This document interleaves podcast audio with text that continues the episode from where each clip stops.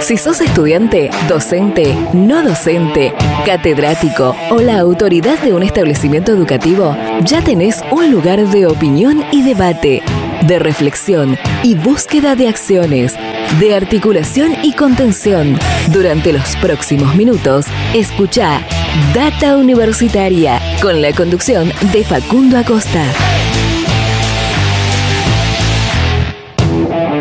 Bienvenidos y bienvenidas una vez más a este espacio dedicado a la comunidad que le da vida a las universidades. ¿Qué tal? ¿Cómo les va? Mi nombre es Facundo y los voy a estar acompañando durante esta próxima hora. Estamos comenzando un nuevo programa de Data Universitaria Radio, aquí donde te contamos todo lo que pasó, pasa y va a pasar en el mundo universitario. Hoy un programa también con muchísima información que vamos a, compartir con varias comunicaciones que ya tenemos programadas para esta, este programa, eh, con, como te digo, cosas que pasaron, que tienen que ver eh, con, con las universidades eh, y también, bueno, vamos a tener una nota con el rector de la Universidad Nacional de Entre Ríos, una comunicación que teníamos pendiente ya hace varios programas y bueno, por, por diferentes cuestiones que, que se nos, se nos, se nos fue quedando para este, para este programa, así que bueno, esperamos que, que, hoy podamos establecer la, comunicación, hablar. Hay muchas cosas para hablar con esta Universidad de Entre Ríos, eh, como por ejemplo lo, lo, que pasa con respecto al, a la curva de contagios del coronavirus. Hoy Entre Ríos es una de las provincias que tiene una, una alta tasa de eh, contagios eh, diariamente, así que bueno, es, es, uno de los temas que queremos hablar también. Bueno, lo, que pudimos ver en las últimas semanas que tiene que ver con eh, las quemas de las islas, algo que nos, nos preocupa a todas y a todos los argentinos. Así que, bueno, también es todo, todo eso y obviamente las cuestiones que tienen que ver directamente con la universidad, que también vamos a estar abordando en esa entrevista. Vamos a retomar con un tema eh, en este programa que hablamos algo y compartimos algo la semana pasada en el programa anterior que tiene que ver con eh, este reclamo que presentó la Federación Universitaria Argentina por pedido de las federaciones regionales como la, del litoral, la de Córdoba, la de Buenos Aires. Bueno, la semana pasada compartimos lo que nos decía Jimena, la presidenta de la Federación Universitaria del Litoral.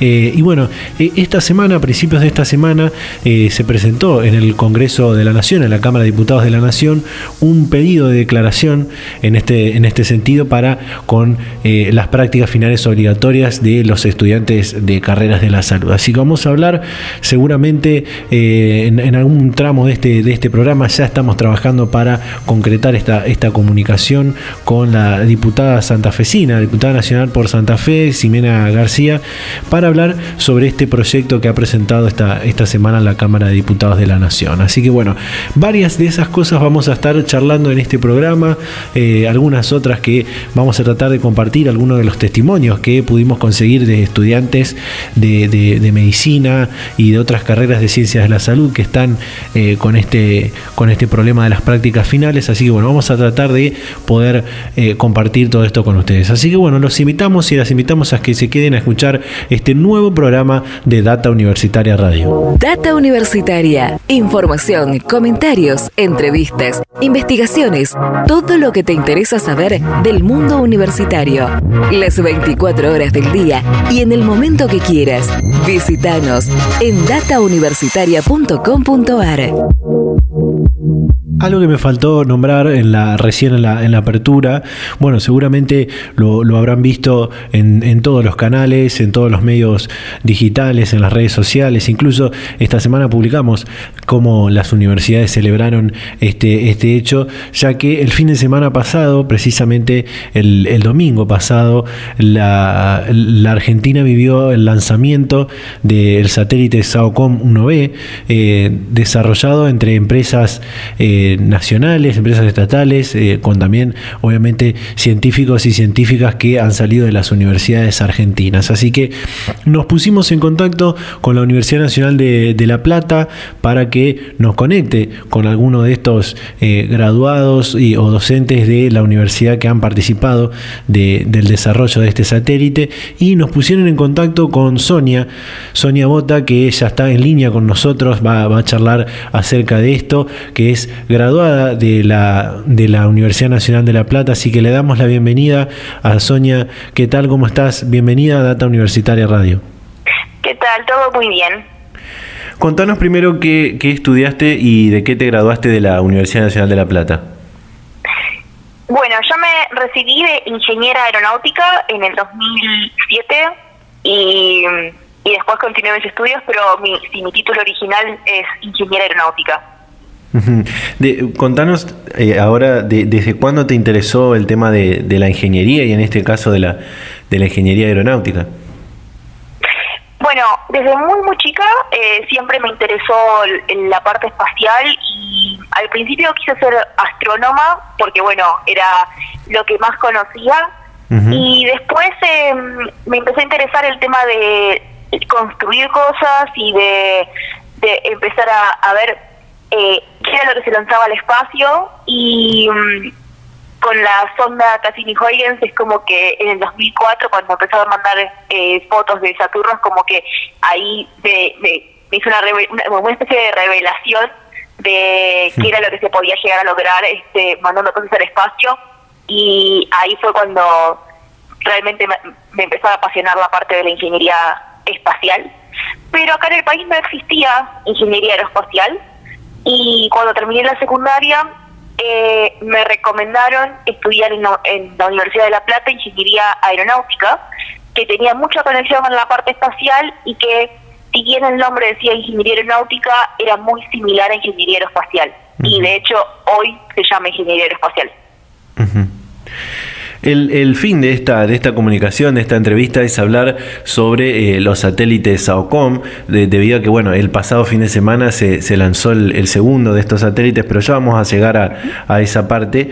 Eh, tengo entendido, porque, bueno, estuve eh, preparando esta, esta, esta nota, tengo entendido que participaste de la realización de los dos proyectos que existen hasta el día de hoy de, los SAOCOM. ¿Cómo, ¿Cómo llegaste a participar de ambos? Sí, bueno, yo arranqué en el 2015 trabajando sobre el 1A. En, en, realidad, estos satélites son gemelos, por lo tanto, todo lo que se trabaja en el se trabajó en el SAOCOM 1A se vio reflejado en el SAOCOM 1B. Uh -huh. Y yo entré a trabajar cuando todavía estaba estudiando, estaba en cuarto año. Eh, se abrió una beca para trabajar en el grupo de ensayos mecánicos aplicados, el, el laboratorio GEMA de la Facultad de Ingeniería, que es, el laboratorio que tiene encargado el diseño térmico y construcción de hardware térmico. Y bueno, se me dio esta oportunidad y apliqué a la beca, quedé y empecé a trabajar en el área de análisis térmico para, para SAOCOM 1A, que como te decía, eh, después eso se ve reflejado en SAOCOM 1B y cuando volví después de, de haber estudiado afuera, eh, para, me ofrecieron para trabajar en el lanzamiento del Sao Como 1B. ¿Cómo, ¿Cómo, podrías explicar para que eh, tanto en, en, mi caso que no, no, no, tengo la, no tengo ni la menor idea de cómo, cómo es el trabajo que hace este satélite y para la gente también que va a escuchar seguramente esta, uh -huh. esta entrevista, ¿cómo, cómo es el, cuál es la función que cumplen estos satélites? Bueno, estos satélites eh, trabajan eh, con un instrumento que se llama eh, antena SAR, que significa radar de apertura sintética. Es uh -huh. una tecnología que permite mediciones en cualquier condición climática, y de noche, de día, sin importar eh, cuáles son las condiciones de ambiente, como producen su propia energía, pueden eh, trabajar en cualquier momento. Y está optimizado para medir la humedad del suelo. Eh, lo que significa esto es que nos puede dar mapas de, humedad que pueden usarse para agricultura o para gestión de emergencias, por ejemplo, eh, para identificar zonas que son propensas a inundaciones, eh, los lugares que son más, más eh, vulnerables a, a incendios, eh, también para aludes y otros otros fenómenos naturales. Qué bueno porque viene justo en un momento en, en, el que eh, vemos cómo en, en, nuestro país, tanto eh, lo que pasó en el delta del Paraná, en, Rosario, Entre Ríos, en Córdoba, eh, los incendios que se provocaron con estos eh, satélites, podríamos decir que se podrían eh, llegar a, prevenir o a, o a, evitar de alguna manera, ¿no? ¿Sería así?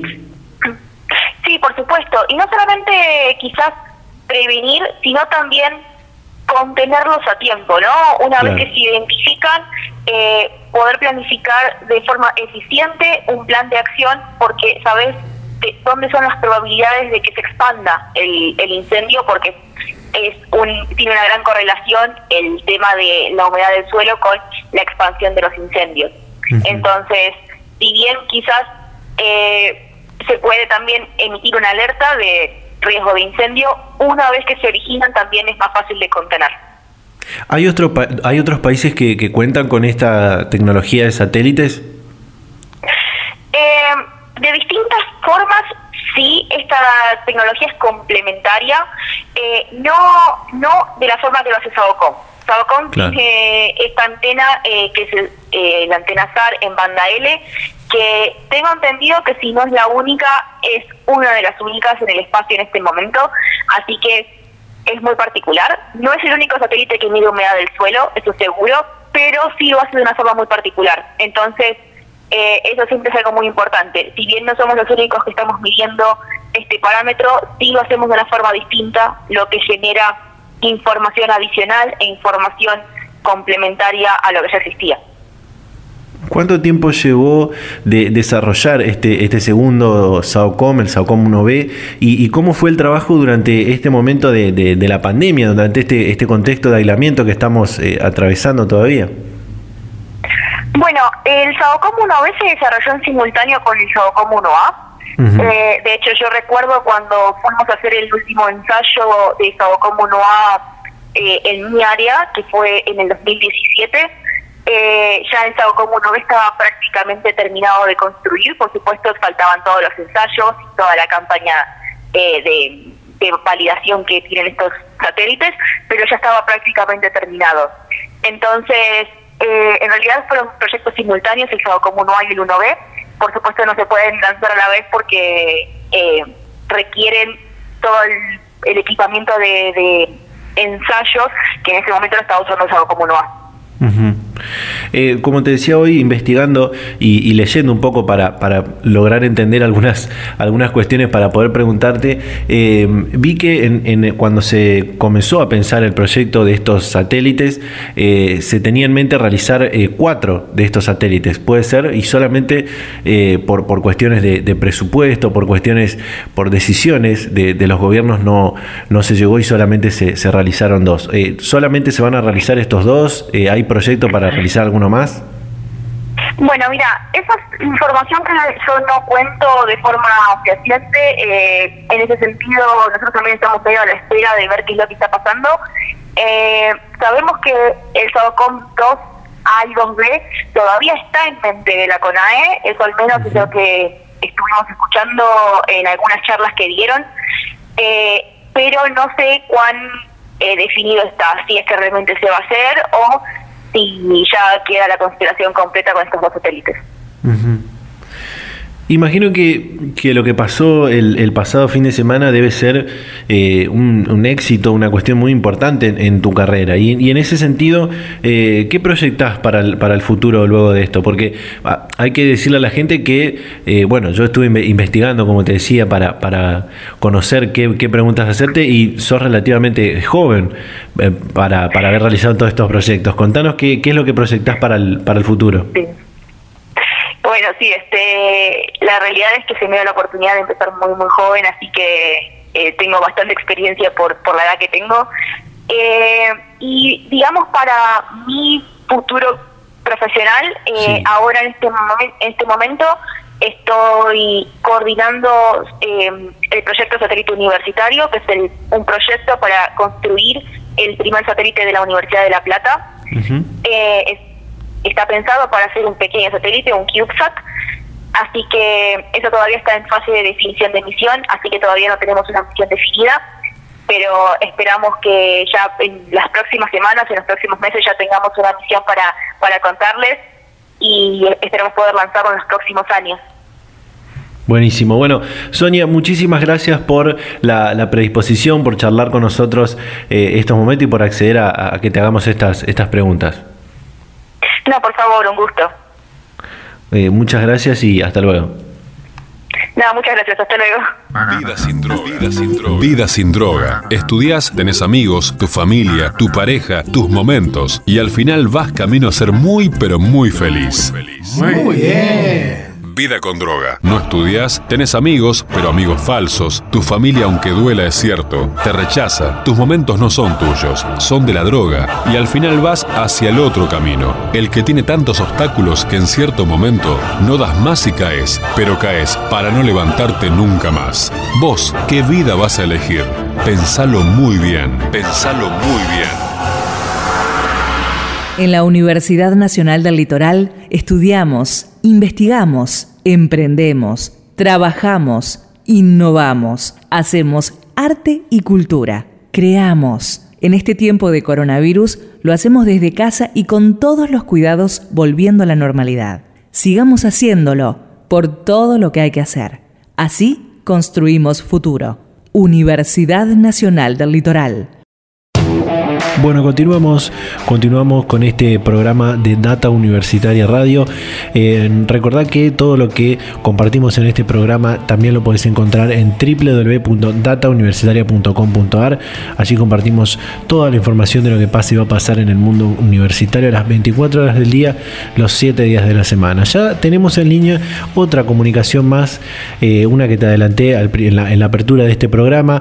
Eh, se trata del rector de la Universidad Nacional de Entre Ríos, Andrés Sabela.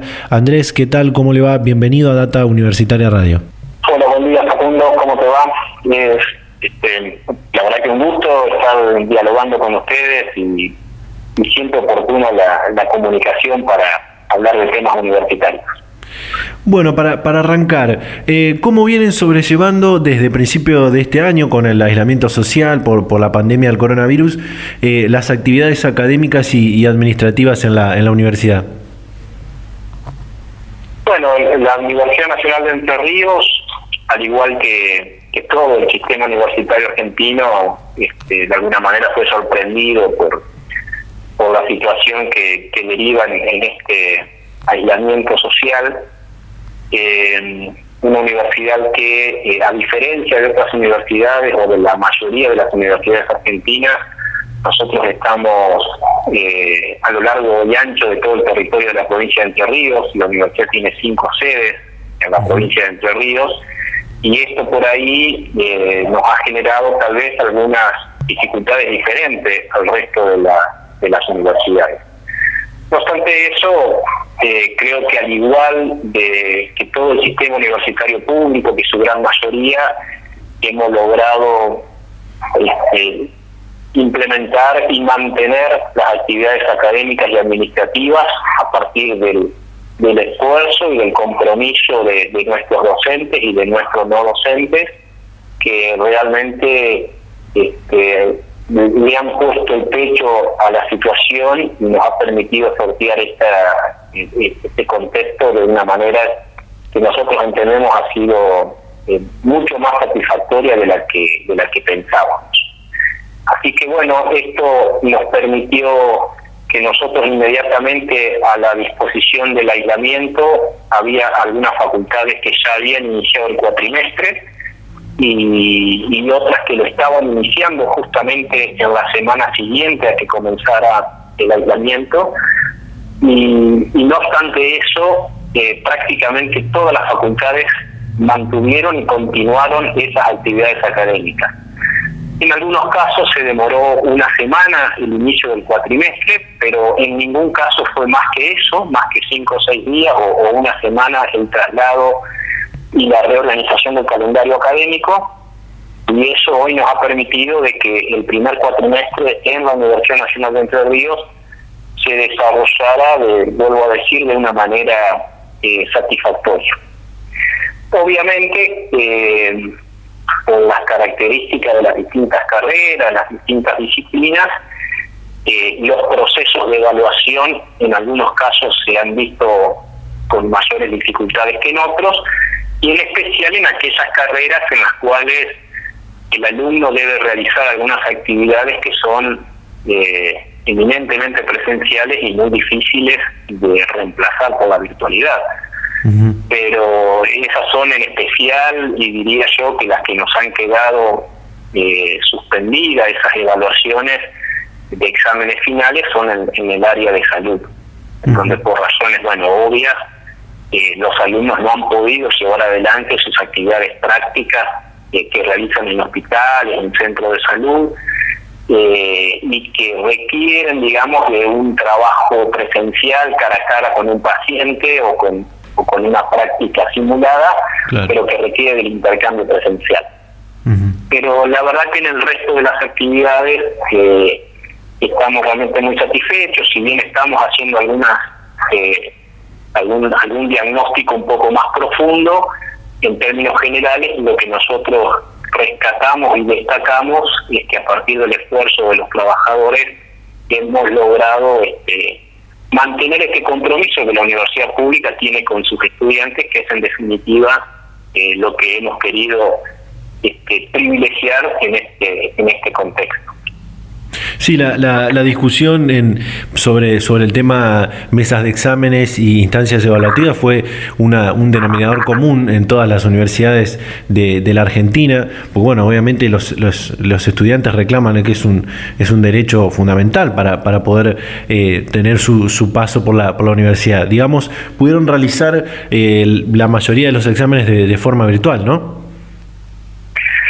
Sí, como, como bien marcás, nosotros, eh, me aparto un poquito de lo que decís, nosotros en la, en la, universidad nos fijamos tres ejes que entendíamos que teníamos que tener siempre presente en este contexto. El primero es que nosotros privilegiamos en nuestras decisiones el cuidado de la salud de toda la comunidad de la universidad. En segundo lugar, es que tenemos que lograr un equilibrio entre el derecho de los trabajadores, docentes y no docentes, y el derecho de nuestros estudiantes, que es el de poder estudiar y poder rendir, porque el proceso de estudio no finaliza únicamente con, con la transmisión y el intercambio de conocimientos, sino que finaliza con el proceso de evaluación. Y en tercer lugar, no descuidar la calidad de la educación pública argentina y en especial, bueno, nuestro nuestros procesos de enseñanza-aprendizaje en un marco que este, entendemos nosotros la, la, Universidad Nacional de Entre Ríos ha logrado con, con el paso del tiempo.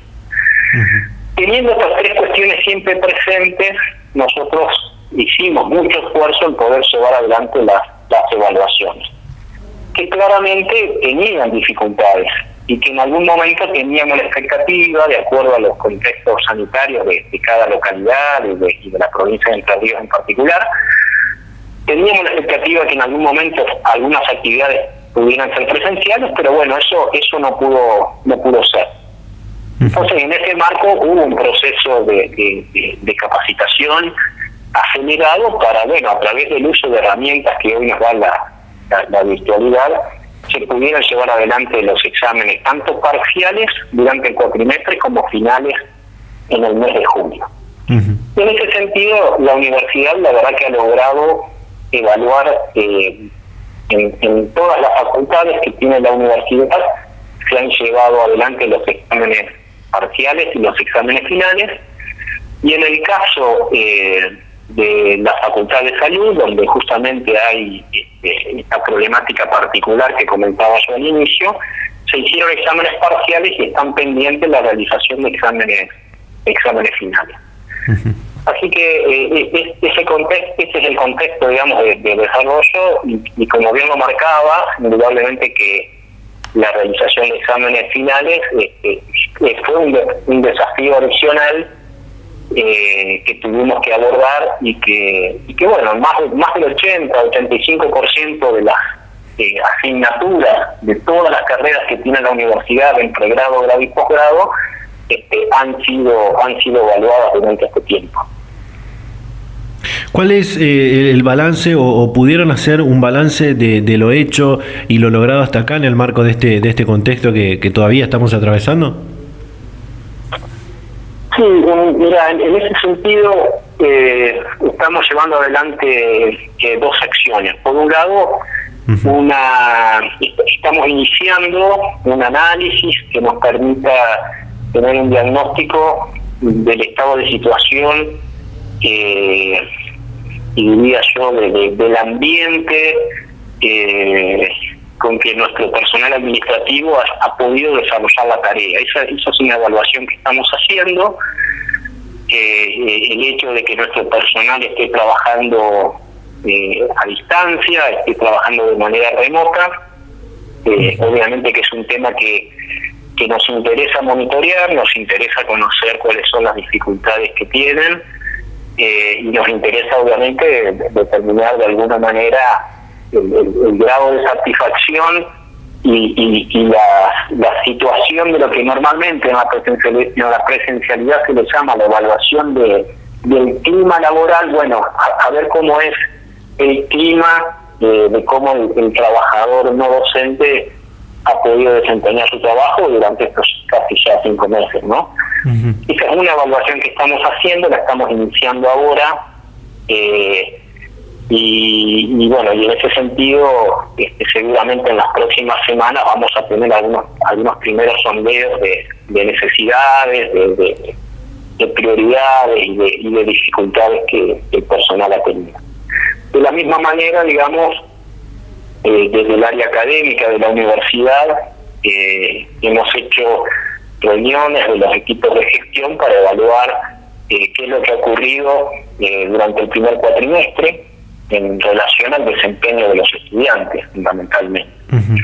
y, en esa línea, eh, en, términos generales, eh, lo que uno advierte es que eh, hay mejores indicadores en cuanto a algunas cuestiones que tienen que ver con, las tasas de abandono o de deserción o este, e incluso mejores indicadores en cuanto a algunos resultados eh, en algunas asignaturas.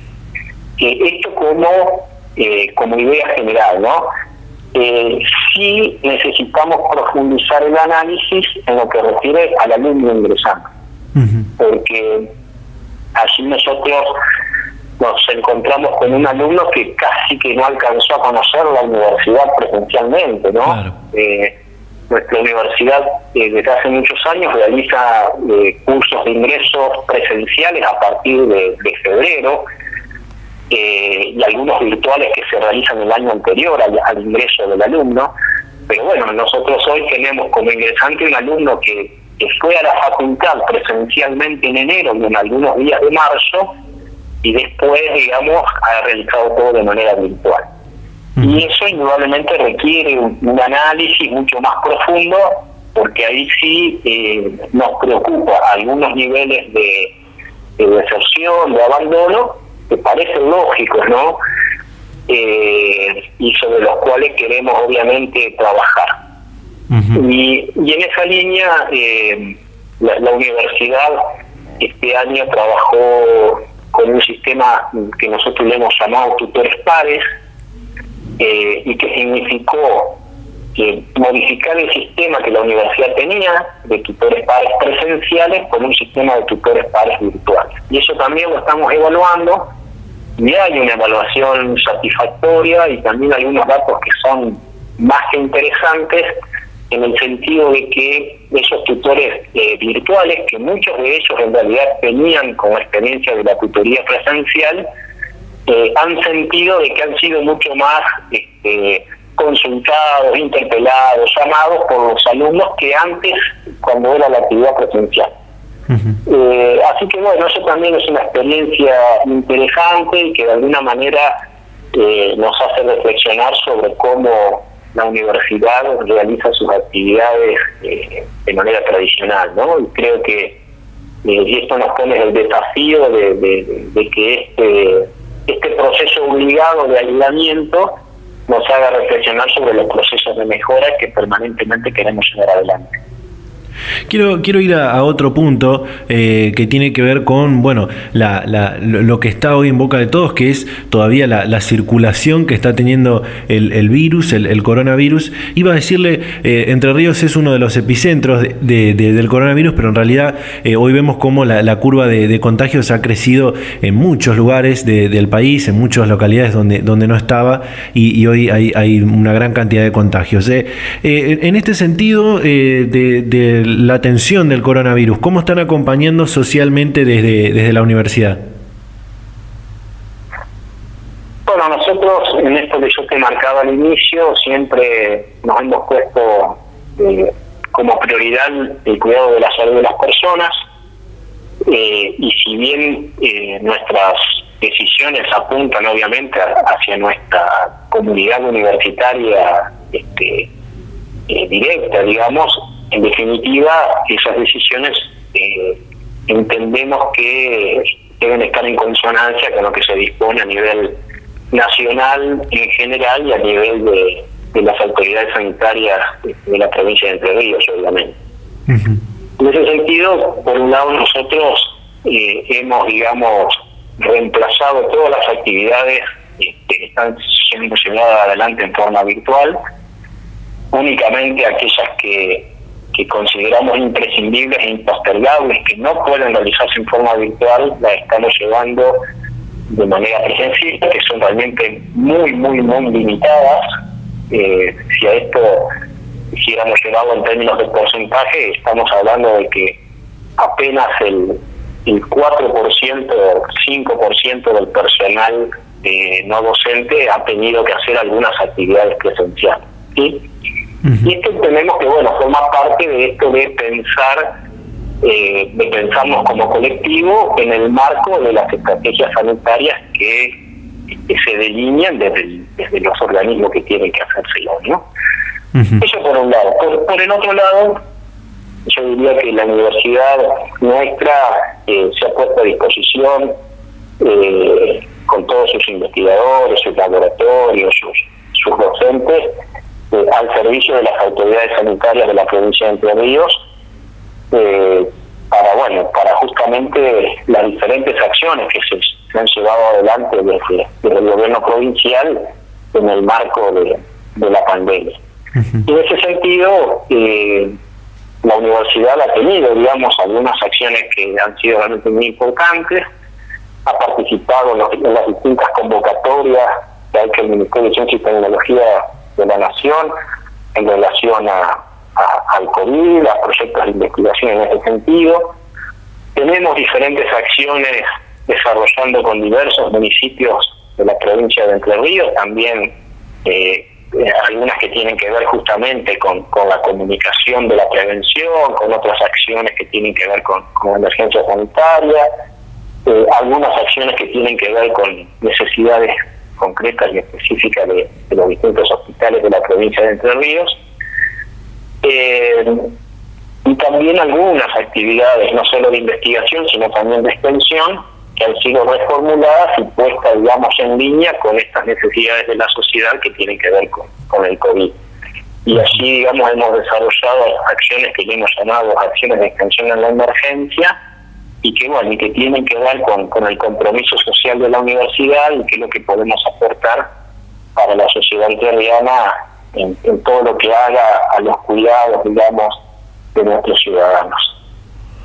En, este sentido hay, otro, hay otro tema también que está en boca de, todos, está en la, en la, agenda social y, pública, eh, que bueno, ha, derivado en, marchas, manifestaciones y, diferentes sí, manifestaciones también en las redes sociales, eh, que tiene que ver con eh, la quema en las islas del delta del, Paraná. Me gustaría preguntarle si, tengo entendido que han hecho algunos, algunos estudios, pero me, parece que usted nos podría explicar mejor y explicarle a la gente eh, si llevaron adelante alguna alguna acción con respecto a esto. Bueno, nosotros en, este sentido, eh, nuestra universidad tiene básicamente dos o tres carreras que tienen relación con esta problemática de los incendios.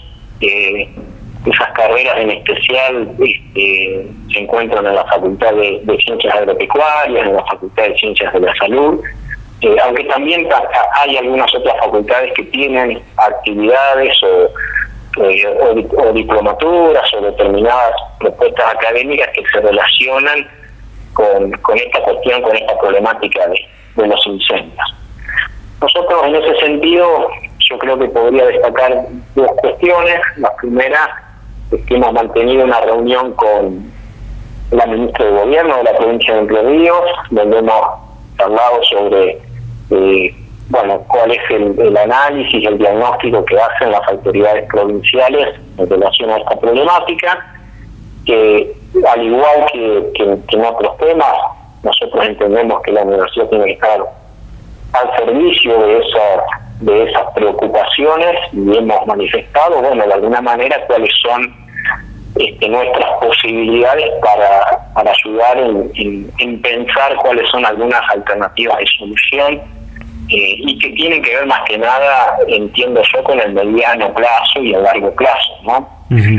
Eh, paralelamente a eso, también la UNAR ha sido convocada por el Ministerio de Ambiente de la Nación eh, y justamente eh, nosotros hemos propuesto dos investigadores de la universidad que se han sumado a un equipo de trabajo que está conformando el Ministerio de Medio Ambiente de la Nación y justamente en el día de hoy a la tarde estamos firmando un convenio marco con el Ministerio en donde se está conformando un, equipo de trabajo conformado por investigadores, por académicos, eh, en donde participan las universidades nacionales involucradas en, esta región del delta del Paraná, está la Universidad Nacional del Litoral, Rosario, eh, la Universidad Autónoma de Entre Ríos, y, bueno, nosotros como UNER, eh, y en donde además también participan otros actores claves en la problemática, como es el INTA, el INTI, y, bueno, y justamente pensando en, en un programa que atienda, digamos, obviamente la situación actual que es de urgencia, pero que en realidad atienda a una mirada de sostenibilidad del, sistema y que, y que nos permita en el mediano plazo, este, bueno, justamente, no tener un programa este, sostenible y adecuado a las necesidades de, esos humedales. Hace un momento hablábamos de la, alta circulación del virus y, la gran cantidad de contagios que, se siguen contabilizando día a día y me parece que sería ilógico de nuestra parte eh, preguntar eh, por, por volver a la presencialidad en algún momento, ¿no? Bueno, nosotros siempre tenemos tenemos en agenda eso, el tema del regreso, eh, porque bueno, somos somos universidades que estamos pensadas eh, con propuestas presenciales, que estamos pensadas con, con presencia territorial en la provincia de Entre Ríos, y entonces en realidad para nosotros siempre eso es una, una necesidad y, y, es una prioridad, ¿no? Sí. Eh, pero obviamente que lo hacemos en, en el marco de estar preparados para cuando las autoridades sanitarias nos digan que están dadas las condiciones para poder volver. Eh, y esto tiene que ver con lo que decía al principio, no siempre decir, a ver, no perdamos de vista los ejes con los cuales estamos tomando decisiones que dentro de esos ejes el primero es el de cuidar la salud de nuestra comunidad. Claro. Entonces, bueno, así que lo que hemos hecho, bueno, obviamente en, en el marco de lo que se ha establecido por diferentes decretos y resoluciones nacionales. Nosotros tenemos conformado un comité de higiene y seguridad en la universidad, en el cual hemos incorporado eh, en esta situación y en este contexto especial a representantes de los trabajadores docentes y no docentes, y con ello hemos consensuado los protocolos de regreso presencial de diferentes actividades. Por un lado, hemos establecido obviamente un protocolo de regreso de aquellas actividades imprescindibles e impostergables. Paralelamente a eso, hemos incorporado un protocolo de regreso de actividades en laboratorios. También tenemos armado un protocolo para cuando los exámenes puedan ser presenciales. Así que en realidad lo que estamos haciendo es estar preparados para que cuando estén dadas las condiciones para volver, a la presencialidad, tengamos en claro qué es lo que tenemos que hacer. En ese sentido, hemos llevado adelante y estamos llevando adelante toda una capacitación del personal no docente de la universidad y ahora este, en cuanto a los protocolos y cómo se debe actuar en esta situación, digamos, este, en este nuevo contexto, en, este, en lo que va a ser una nueva presencialidad cuando se den las, las condiciones, que no va a ser como era antes. hemos empezado entonces, digo, la capacitación de todo el personal no docente, que seguramente es el que va a regresar primero en algún momento. Vamos a iniciar un proceso de capacitación de todos esos protocolos, de todos los no docentes de la universidad, y también con actividades asincrónicas y, cursos que se autoevalúan la capacitación de nuestros estudiantes, porque también ellos obviamente eh, necesitan conocer y necesitamos que conozcan de manera muy clara cómo se deben este, comportar ante estas nuevas situaciones que ha generado el coronavirus, ¿no? Así que, bueno, en ese sentido, eh, en lo que refiere a la presencialidad, eh, y particularmente en la provincia de Entre Ríos, nosotros vemos bastante complejo el panorama, no creemos que durante este año nos hemos preparado para realizar todo el segundo cuatrimestre de manera virtual. Y, y, bueno, y estamos a la expectativa y con la esperanza, seguramente como todos los argentinos, de que la situación sanitaria mejore y nos permita este, volver a actividades presenciales. Perfecto. Bueno, rector, muchísimas gracias por eh, la predisposición, por charlar con, con, nosotros y bueno, seguramente seguiremos en contacto para, para futuras comunicaciones. Bueno, Facundo, al contrario, realmente un, gusto hablar con ustedes y que, y que les interese conocer eh, algunos temas de, de, nuestra Universidad Nacional de Entre. Nuevamente, muchísimas gracias y hasta luego. El alcohol en tu cerebro reduce notablemente la capacidad para reaccionar ante un accidente de tránsito. Seguramente vas a pensar que a vos no, que tenés la resistencia necesaria para que lo que tomaste no te afecte. Pero créeme, te equivocas. Respeta tu vida y la de los demás. Y la de los demás. ¿Elegiste tomar? Elegí no manejar. Seguimos en Data Universitaria Radio, seguimos compartiéndote eh, toda la información de lo que pasó y va a pasar en el mundo universitario. Eh, ya está en línea con nosotros eh, para bueno para lograr la, comunicación que te contaba al, principio de este, programa, de este programa. ya está en línea con nosotros la diputada nacional por Santa Fe, Ximena García. diputada, ¿qué tal? ¿Cómo le va? Bienvenida a Data Universitaria Radio. ¿Qué tal? Muy buenos días, un gusto estar conversando con ustedes. Bueno, eh, queríamos eh, charlar con usted porque presentó un proyecto de declaración atendiendo al reclamo de, estudiantes universitarios, solicitando al Gobierno Nacional que declare como actividad esencial las prácticas profesionales de las carreras de, de salud. Sí, así es.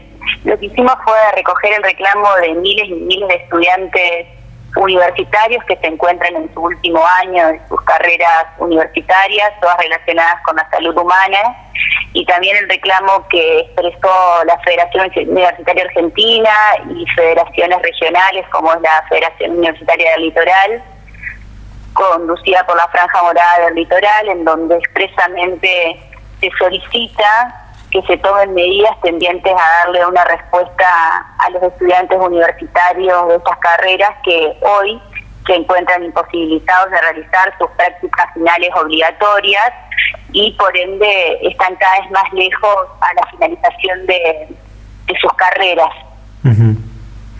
En, la nota que, usted presentó con este, con este proyecto de declaración, remarca un aspecto contradictorio del, gobierno nacional luego de que los ministerios de, Educación y, de Salud convoquen a, un voluntariado de jóvenes de estas carreras para ayudar en el sistema de salud, pero desconocen la situación de aquellos que necesitan acreditar la, práctica final para, para agresarse, ¿no? Sí, así es. La verdad que es una gran contradicción, porque lo que nosotros solicitamos al Poder Ejecutivo Nacional es que a través de los ministerios que correspondan declaren a las prácticas finales obligatorias de las carreras universitarias relacionadas con la salud humana como una actividad esencial, para que después, una vez ya declaradas como una actividad esencial, por lo tanto tienen posibilidad y están efectuadas para circular, las universidades y las facultades, unidades académicas de, relacionadas con la salud gestionen con los ministerios de salud eh, provinciales de qué manera se van a acreditar las prácticas eh, que realizan los, los estudiantes universitarios para que puedan finalizar con su carrera. En principio, las prácticas finales de los estudiantes universitarios hoy no las pueden realizar y nos parece una contradicción porque es el mismo Ministerio de Educación Nacional y el Ministerio de Salud de la Nación que a través de una convocatoria hacen a los estudiantes universitarios para que formen parte de un programa nacional de voluntariados que se sumen a los equipos de salud para asistir, auxiliar a la población y mitigar la emergencia en la cual estamos inmersos producto del COVID. Lo que nosotros consideramos es que si el mismo Ministerio de Educación y de Salud Nacional consideran que los estudiantes universitarios están en condiciones de formar parte de los, equipos de salud que eh, contribuyan para con la población en estas circunstancias extraordinarias, por supuesto que lo pueden hacer también los estudiantes universitarios que ya están en sus últimos años y que requieren de estas prácticas para finalizar sus carreras porque entendamos, entendemos que las prácticas finales obligatorias, el 80% son actividades prácticas, tal como lo menciona su, su mismo, el mismo título y nombre de, la materia. Eh, y, necesitan de eh, incorporación de su formación profesional, de sus habilidades prácticas para poder finalizar la carrera.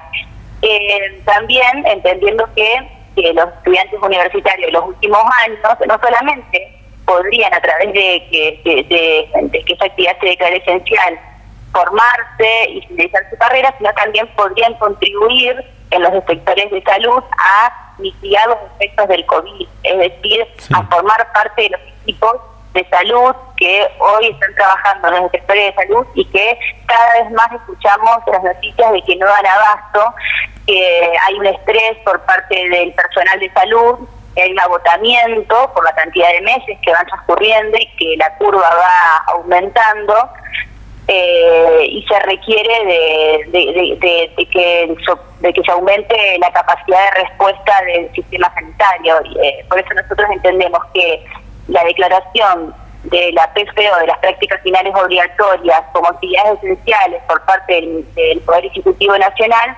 tendría un doble beneficio. Uno, para los estudiantes universitarios que se encuentran en sus últimos años y que requieren las prácticas finales obligatorias para culminar con su carrera, porque contribuye a su formación profesional y les permite terminar su carrera, y por el otro lado, para con la población, porque pasan a formar parte de los equipos de salud y de esta manera eh, el sistema sanitario ah, eh, se engrosa y hay mayor capacidad de respuesta en la mitigación de, de la emergencia sanitaria que generó esta pandemia. Hablando con eh, diferentes eh, estudiantes de, las diferentes universidades del país, de la, de la, UNL, de la Universidad de Rosario, eh, tienen una gran preocupación porque en el caso de que esto no, no, tenga una resolución prontamente, habrá pocos o ningún graduado y graduada de estas carreras para fines de este año y para, para principios del año que viene. ¿Le, ¿Le, hicieron llegar esta, esta misma preocupación? Sí, por supuesto. Eh, están cada vez, ante la falta de respuesta por parte del Estado Nacional, están cada vez más alejados de culminar con su carrera universitaria, entendiendo que son es el último año de miles y miles de estudiantes de todo el país que necesitan la aprobación de la PCO para su formación y culminación de, su carrera universitaria y que muchos de ellos están en una situación muy gravosa, entendiendo el difícil situación económica en la que nos encontramos y que todos, todos sabemos que nosotros a la hora de encarar una carrera universitaria tenemos eh, hacemos una proyección y una programación de nuestro año académico y las expectativas puestas en el último año y también las urgencias y las necesidades económicas, familiares que se presentan en muchísimos estudiantes universitarios eh, es acuciante. Y por esa razón tenemos que eh, trabajar en un horizonte que les otorgue claridad y que les otorgue seguridad para que puedan conocer de qué manera van a culminar su carrera universitaria, cuándo la van a terminar, que haya un programa que en donde ellos sean parte y, que y que justamente en este programa que ofrezca el, gobierno nacional eh, se les permitan se les permita conocer y determinar cuándo terminarán con su carrera universitaria como decía anteriormente. Eh, otra, otra cuestión que, nos, nos, plantearon los estudiantes cuando, cuando hablamos sobre este, sobre este tema en los últimos días es que les gustaría por lo menos saber eh, de manera oficial una, una, fecha estimada, más allá de que todavía no se, no se ha declarado esta actividad como, como esencial, les gustaría saber más o menos una fecha estimada de cuándo podrían comenzar con estas prácticas finales obligatorias. ¿Tiene, ¿tiene alguna idea? ¿Pudo saber algo respecto a esto? No, la verdad que no tenemos ningún indicio de cuándo se les va a dar una respuesta a los estudiantes universitarios. Nosotros lo que hacemos es presentar un proyecto de declaración en el Congreso Nacional, en la Cámara de Diputados, para que el Poder Ejecutivo Nacional los declare como actividad esencial. Pero también entendemos que las gestiones para que se le reconozcan las horas de práctica en la currícula a los estudiantes universitarios son gestiones que corren por cuenta de las instituciones académicas, de las universidades, en articulación con los ministerios de salud de cada provincia. Pero para ello requieren las instituciones académicas eh, y los ministerios de salud de cada provincia requieren un marco de legalidad que permita hacer estas gestiones y el reconocimiento posterior de las horas prácticas eh, en la PFO y la consiguiente finalización de la carrera universitaria. Y este marco legal es que el Poder Ejecutivo Nacional las declare a las, prácticas finales obligatorias como actividades esenciales. Bueno, diputada, muchísimas gracias por la, por la predisposición para hablar con Data Universitaria, por hacerse eco del reclamo de, los estudiantes y bueno, esperamos que esto se, se resuelva eh, prontamente.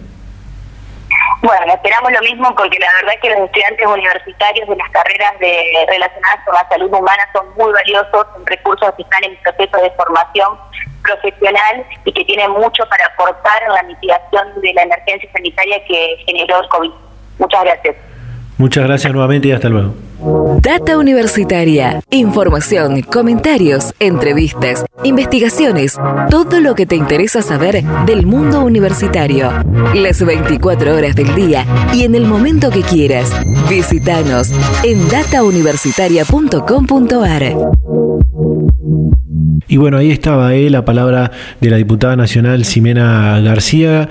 Nuevamente le agradecemos por pasarse a charlar con nosotros en este programa. Y en este mismo sentido quiero compartir eh, con todas y todos ustedes lo que nos decía una estudiante de medicina de la Universidad Nacional del Litoral con respecto a la situación que están teniendo por no poder realizar las prácticas finales obligatorias. Escuchamos lo que nos decía Florencia, eh, estudiante de medicina de la UNL. Eh, acá en la ciudad de Santa Fe, en la Universidad Nacional del Litoral, estamos en la misma situación en la que están los chicos en todo el territorio del país, de todas las carreras afines al campo de la salud, ¿sí? Eh, todo lo que se llama, lo que se denomina prácticas profesionales en salud. Eh, que es la situación en, bueno, a partir de que se instala el aislamiento social y preventivo, en marzo se suspenden todas las actividades presenciales, educativas, académicas, y nosotros nos encontramos con la suspensión, eh, en el caso de medicina, del cursado de la práctica final obligatoria que corresponde al sexto año de la carrera. ¿sí? Eh, por supuesto que el digamos la, la dirección al respecto de este decreto, de esta determinación, eh, fue que se reemplazaran en la, en la, dentro de, la, de las posibilidades que existen las instancias presenciales por instancias virtuales, que es lo que está ocurriendo a lo largo de todos los niveles eh, inicial, secundario y también en la, a nivel universitario con las materias que tienen contenido teórico. Nosotros nos encontramos con la imposibilidad de reemplazar la práctica por instancias virtuales porque su naturaleza es presencial y en el sector de salud. ¿sí? Lo que está ocurriendo es que nosotros no hemos podido avanzar en lo que va de este año con el cursado de las prácticas y esto implica que durante el año corriente, durante el 2020, no va a haber egresados de eh, la carrera de medicina ni de las carreras de los, otros ámbitos de la salud que requieran eh, esta instancia formal para, para ser finalizada. ¿sí? eh, la gravedad es que nos encontramos en un escenario de incertidumbre extrema porque tampoco existen a, este, digamos, al, corriente mes, ya estamos a septiembre de 2020, ninguna determinación, ninguna decisión en vista de poder retomar esas prácticas. ¿sí? Lo que configura un escenario en el cual, bueno, eh, ya está eh, determinado que este año no va a haber prácticamente egresados, los egresados de la cohorte 2020 de la carrera de medicina no van a estar este año, es decir, no se van a recibir nuevos médicos en 2020. eh, pero el problema es que eso puede extenderse indefinidamente hasta 2021 si no se empieza a, a bueno a articular y a determinar cuándo eh, va a poder retomarse esa instancia y de qué, en qué modalidades. La previa, la previa, los amigos, los amigos, la disco, el after. Todo muy pero muy bien, pero cuando aparece la merca, el porro, Paco y todo aquello que no te haga disfrutar bien, está todo muy mal. Divertite disfrutando, pero disfrutando bien. Y bueno, luego del separador con las recomendaciones que damos en todos los programas, nos queda solamente despedirnos y cerrar eh, este, este encuentro del, día de hoy, eh, donde bueno, hemos compartido muchísima información con todas y todos ustedes. Eh, recuerden que pueden visitarnos toda la semana y encontrar toda esta, esta misma información en www.datauniversitaria.com.ar. Allí nos pueden encontrar las 24 horas del día, los 7 días de la semana, con toda la información de lo que pasa y va a pasar en el mundo universitario. También nos pueden seguir en nuestras redes sociales, en Facebook e Instagram, arroba data universitaria, en Twitter, arroba DT universitaria. Así que bueno, muchísimas gracias a todos y a todos por estar ahí del otro lado escuchándonos. Muchísimas gracias a esta radio por compartir eh, este programa. Y bueno, nos vamos a reencontrar a esta misma hora y en este mismo dial la próxima semana. Chau, chau.